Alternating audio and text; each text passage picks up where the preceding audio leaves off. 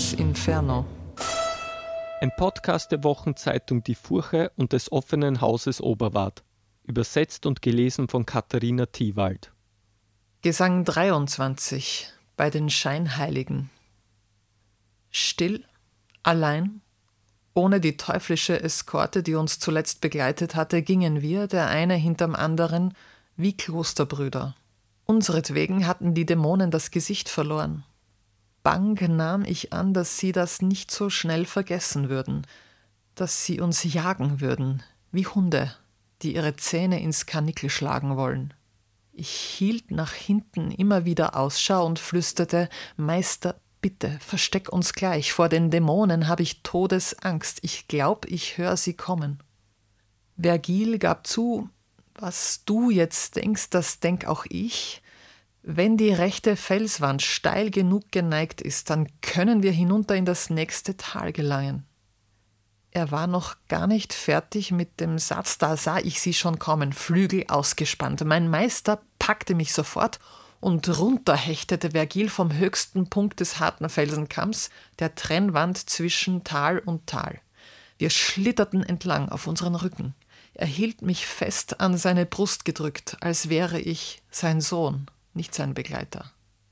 Kaum waren seine Füße fest am Grund des nächsten Tals, da tauchten unsere Verfolger oben auf. Zu fürchten gab's nichts mehr. Unten fanden wir ein Völkchen vor, das überzogen war mit Lack. Langsam und mit sehr gemessenen Schritten gingen sie im Kreis, weinten und machten einen müden, ausgelaugten Eindruck. Sie trugen Capes, deren Kapuzen so geschnitten waren, dass von den Augen nichts zu sehen war. Außen sind sie goldbestickt, so dass sie blenden, doch innen drin bestehen sie aus Blei. Ich bat Vergil Ausschau zu halten nach Personen, die ich kennen könnte. Da rief schon einer, der den Tonfall der Toskana in meinen Sätzen wahrgenommen hatte, uns zu Bleib doch mal stehen. So kamen wir ins Reden mit zwei Sündern. Ich stellte mich als Florentiner vor, sie sich wiederum als Frati Gaudenti, lustige Gesellen, Ritter im Orden der heiligen Maria.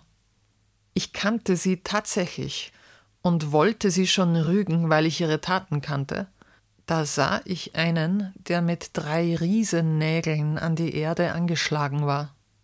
Einer der Brüder sagte mir, der Durchstochene, den du grad ansiehst, Kaiaphas, riet den Pharisäern, dass es klüger sei, nur einen Mann statt einer Nation ans Kreuz zu schicken. Quer zum Weg liegt er jetzt da. Er muss von jedem das Gewicht genau zu spüren kriegen, der diesen Weg entlang geht. Da sah ich, wie Vergil ganz überrascht auf diesen Angenagelten hinunterschaute, dessen ewiges Exil so furchtbar war. Dann wandte er sich an den Bruder mit der Frage, wie man aus diesem Tal herausgelangen könne. Wir mussten hören, dass der Übergang aus Stein in diesem Tal zerbrochen war und keine Brücke mehr. Mein Meister murmelte, dass uns die Teufel schlecht beraten hätten. Darauf der Bruder, ich hab schon Leute sagen hören, dass der Teufel viele Laster hat. Sie sagten, dass er lügt, ja gar der Vater aller Lügen ist.